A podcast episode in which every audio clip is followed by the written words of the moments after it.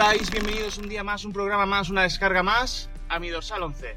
Yo soy Javi Gallardo y bueno, a partir de ahora vais a tener que acostumbraros a escucharme hacer programa desde el coche. Sí, señor. Y es que, bueno, me estoy encontrando con problemas de tiempo, ya que, bueno, estoy haciendo, estoy estudiando un ciclo de producción audiovisual y con los deberes y obligaciones varias de la vida, pues me veo con el tiempo bastante escaso y reducido para hacer programa y tengo que improvisar este tipo de formatos. Así que esto creo que lo podemos llamar, no sé, algo como reflexionando en el coche o hablando con Kit o algo así. Kit en referencia al coche fantástico. Supongo que los más veteranos del lugar entenderán la referencia. Pues bueno, al margen del nombre, que esto ya lo iré puliendo a lo largo del día para, para irlo, para a la hora de colgarlo, que sepáis esto, que me vais a escuchar más de un día y más de dos, hablando yo solo aquí en el coche y haciendo las reflexiones sobre lo que es la actualidad del Fútbol Club Barcelona que tanto os gusta. Y por cierto, hablando de todo esto, seguidme, seguidme, seguidme en redes sociales. Javi Gallardo, tanto en Twitter como en Instagram. Que por cierto, este mismo programa lo podéis encontrar ya en YouTube, al margen de vuestra plataforma de audio preferida, ya sea Spotify, ya sea Evox. Bueno, anteriormente no lo comentaba, pero también en Apple Podcast la podéis encontrar. Pues ya lo podéis encontrar en formato vídeo en YouTube. Bueno, formato vídeo. Sí, es será una imagen fija con el audio. Que sí, que la podéis, podéis escuchar el programa también en esa plataforma. Y oye, podéis darle al play también. Darle al play, os suscribís, me un suscriptor, una visualización, que todo eso siempre cuenta a la hora de hacer, de hacer audiencia. Y bueno, después de esta parrafada inútil de justificación de por qué hago lo que hago y por qué se escucha lo que se escucha, vamos a hablar de lo que es ya el tema de hoy y es, vamos, la debacle del Barça delante, de, delante del Benfica y las posibles consecuencias. Ya no vamos a hablar más porque ya se ha hablado largo y tendido en tertulias, en podcasts, en programas de deporte, de lo que ha sido eso, la derrota 3 a 0 frente al Benfica, un Benfica que arrolló al Barça de principio a fin. Yo ya lo dije, digo, Jorge Jesús, el, equipo, el Benfica es un buen equipo, ojo con este equipo, que nadie se piense que es una cenicienta, matapam. Al fin y al cabo, no en vano, es el líder de la liga portuguesa, ha ganado todos los partidos, siempre ha sido muy duro. Ahí lo tenemos, ahí lo tenemos. Y además, precisamente el Barça en su mejor situación no está. Pero es que lo peor de todo es el planteamiento que hizo Kuman. El 3-5-2 que tan aburridos nos tiene sin contar con ninguno de los jóvenes. Además, lo peor de todo es que da la sensación que no, que no, no, no se preparó el partido. O sea, me pones a Eric García a cubrir al, a Darwin, un tío que es un delantero emergente en Europa, que ya hay varios grandes que se han fijado en él, entre ellos el Barça en su día ya se fijó, ya sonó como relevo de Luis Suárez, y en lugar de poner a que lo marque Araujo, que lo conoce de la selección, no, me pones a Eric García de entrada. Un tío que yo creo que todavía parece ser que está, está verde, se está viendo que todavía está verde para, para jugar al alto nivel. No digo que vaya a ser malo, pero de momento lo que da la sensación es de que parece que le falta un pelín. Pues bueno, así pasó, eso es lo que pasó, que en dos jugadas, en dos minutos, patapam, el gol. Ostras ya, claro, ya vas a remolque, ya vas a remolque, ya al Benfica ya se lo pones a huevo para que te haga una presión alta, que dificulte la salida de balón, que te obliga a jugar el largo, ya comenzaron a verse balones colgando, balones volando hasta Luke de Jong. Ostras, tío, Luke de Jong la que tuvo, es, que es alucinante. Pero bueno, ya, otra debacle más, ya entraron los chavales, nada más entrar los metieron el segundo, al poco también entró, ya entró el tercero de penalti, los, chavales ya no pudieron hacer nada, o sea, Ansu Fati ni tocó balón, como aquel que dice, ni Gaby ni Nico ya pudieron hacer, pues lo dicho, nada, nada. Ahora, ¿cuáles son las consecuencias? Obviamente, si había alguna duda de lo que podía pasar con el futuro del entrenador, el entrenador Ronald Koeman ya está sentenciadísimo y supongo que ya lo que están esperando es, bueno, supongo no, se comenta en todos lados, al parón de selecciones. Un parón de selecciones que va a llegar después de un partido contra el Atlético de Madrid, que ya veremos lo que puede suponer, lo que puede suponerle eso al Barça. Y es que puede ser un golpe muy duro si no salen por lo menos a intentar competir y a ofrecer una buena imagen. Porque el Barça solo hace buenos partidos cuando intenta competir y cuando intenta sacar una buena imagen. El Atlético de Madrid no lo va a poner nada fácil, porque ya sabemos cómo es el equipo de Cholo Simeone, un equipo que suele ser bastante rácano en cuanto a propuesta de juego, que se van a encerrar, van a jugar al contraataque, es un equipo que es muy duro, no vamos a decir que son leñeros, pero son, es un equipo al que físico no le falta, van a ir con contundencia, el Barça no, no sabe jugar a eso al tú a tú y como no pongan a, los chavales jóvenes, como no pongan a gente que mueva muy rápido el balón y que el balón tenga una rápida circulación, va a ser complicado, por no decir imposible, sacar algo positivo de, del Wanda Metropolitano. Un Wanda Metropolitano del cual se saque el resultado que se saque, ya se gane 3 a 0, se empate a 2 o nos metan 5, el entrenador Ronald Koeman, que no se sentará en el banquillo porque sigue sancionado, estará Schroeder en el, en el banquillo, Ronald Koeman está sentenciadísimo. Y ahora está en la búsqueda del el entrenador, de quién tiene que ser el relevo. Y ha habido un nombre que ha salido, bueno, ya había sonando varias semanas, pero que últimamente parece que suena con bastante fuerza desde dentro de la directiva. Y ese nombre es Andrea Pirlo. Ha habido encuestas y sé que, la, opinión del barcelonista es así, que no lo quieren, no los, culés no queremos realmente a Andrea Pirlo. Yo tampoco lo veo como la opción ideal. Yo tampoco la veo. Si me dijeras que es la apuesta de futuro del club, de entrada, yo no la veo. Pero vamos a entender cuál es la situación y por qué creo que Joan Laporta apuesta por él.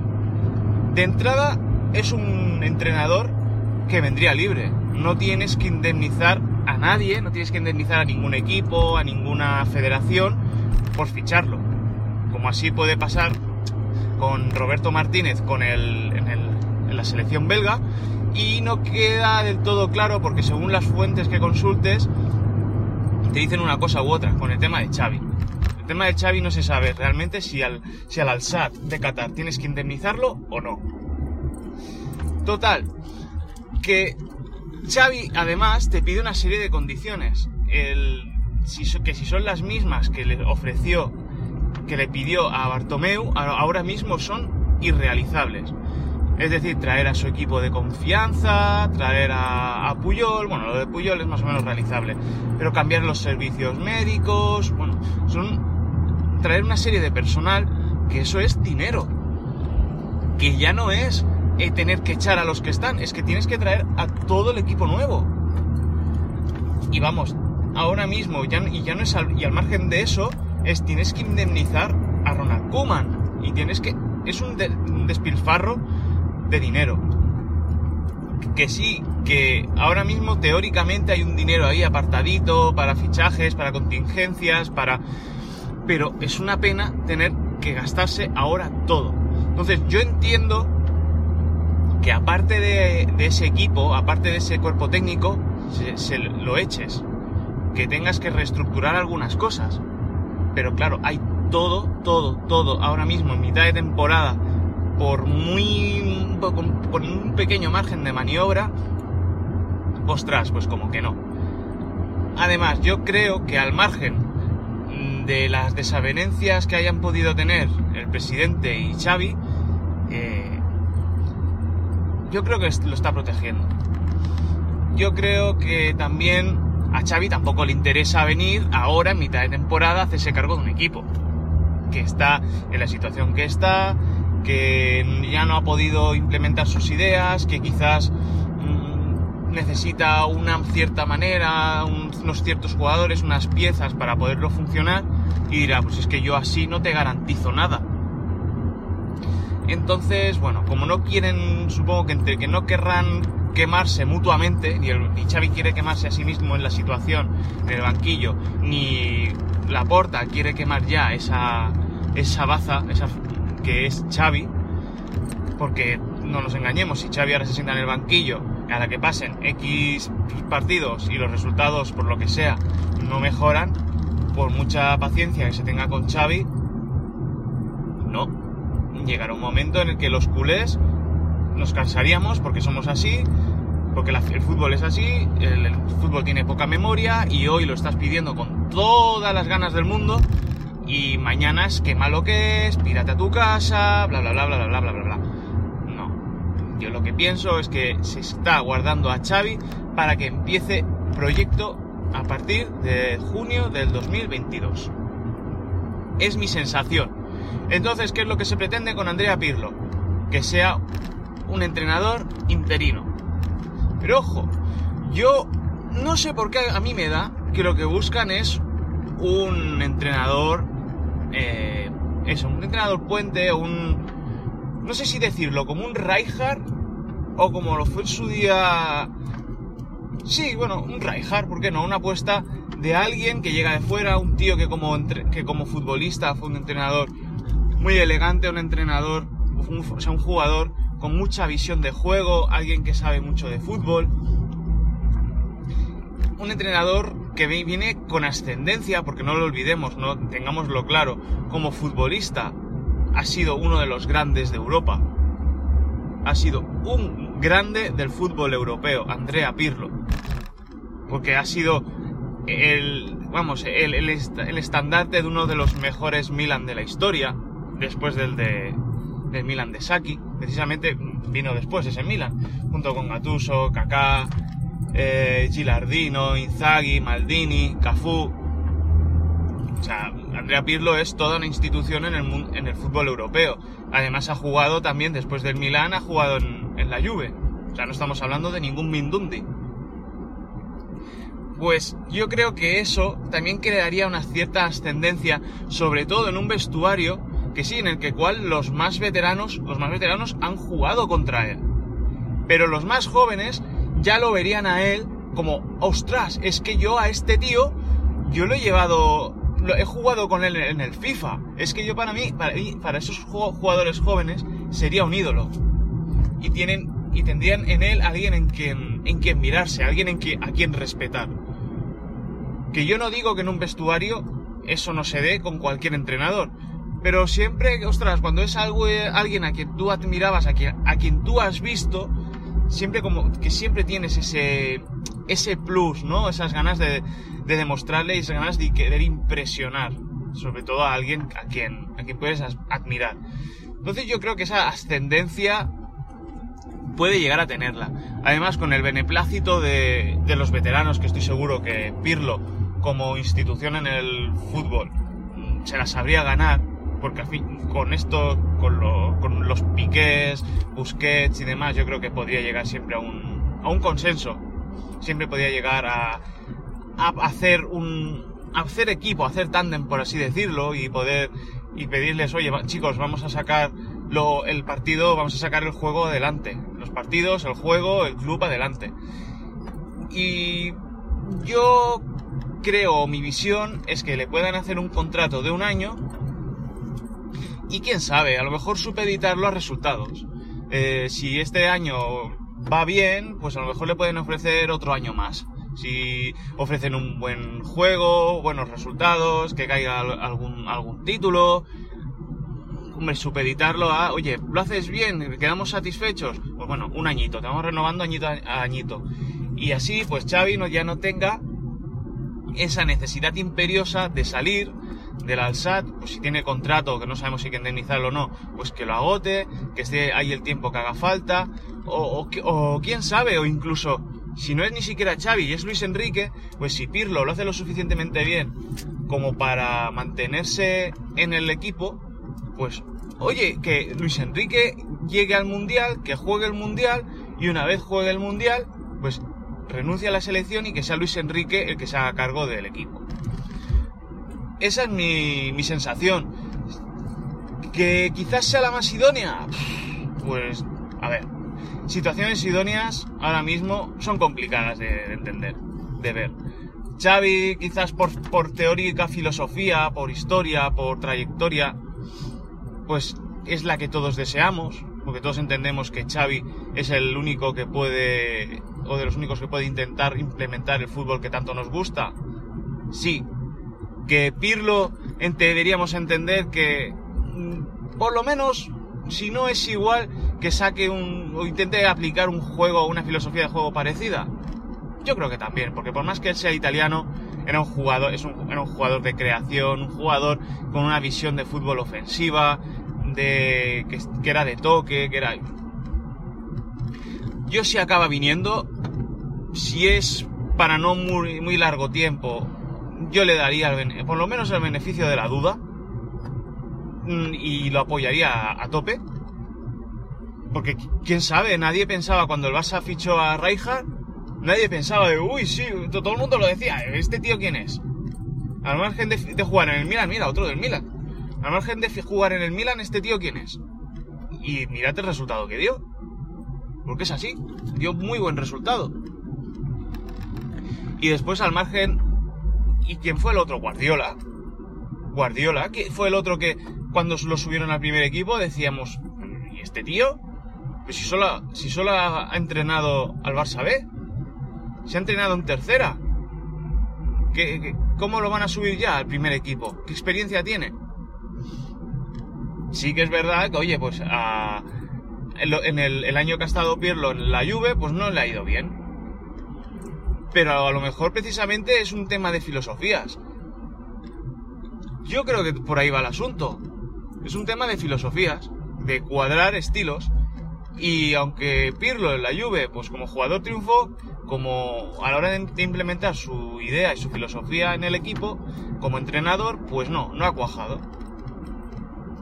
Y quién sabe, quizás el del Barça sí lo pueda implementar.